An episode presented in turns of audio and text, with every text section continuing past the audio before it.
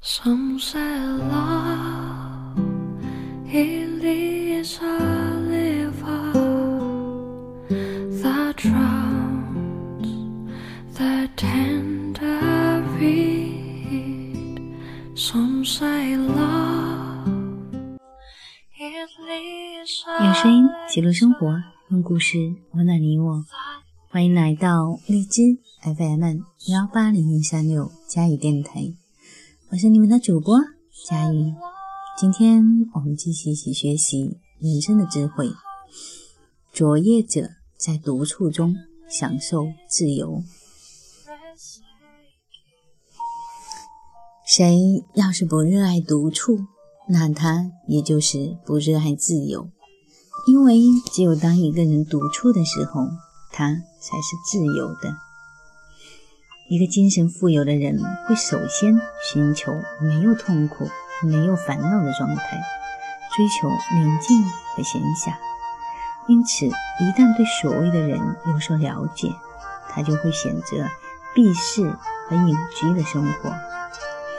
如果一个人具备深邃远大的思想，他甚至会选择独处。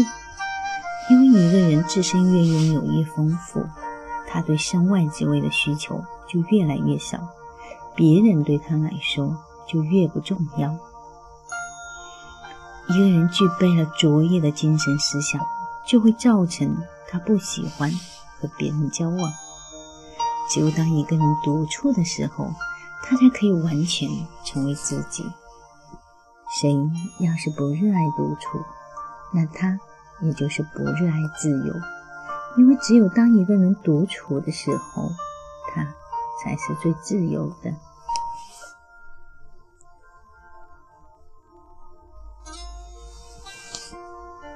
一个人逃避、忍受，亦或喜欢独处，和这一个人自身具备的价值是恰成比例的。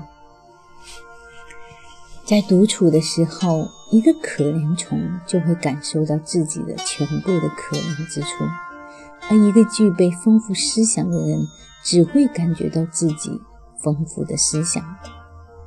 对独处的热爱，并不是一种原初的倾向，而是在经历经验和考虑以后的产物，并且对独处的喜爱，随着我们精神能力的发展。和与此同时，岁数的增加而形成。一个真正有内在价值的人，肯定会发现，孤身的生活比起与其他人在一起，更加的轻松和容易。一个人在大自然的级别中所处的位置越高，那么他就越孤独，这是根本的。同时，也是必然的。青年人首先要上的一课，就是要学会承受孤独，因为孤独是幸福、安乐的源泉。孤独为一个精神禀赋优异的人带来双重的好处：第一，他可以和自己为伴；第二，他用不着和别人在一起。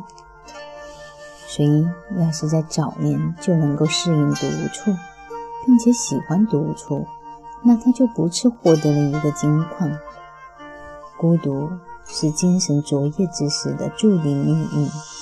对于这一命运，他们有时候会唏嘘不已，但是他们总是两害相权取其轻的选择了孤独。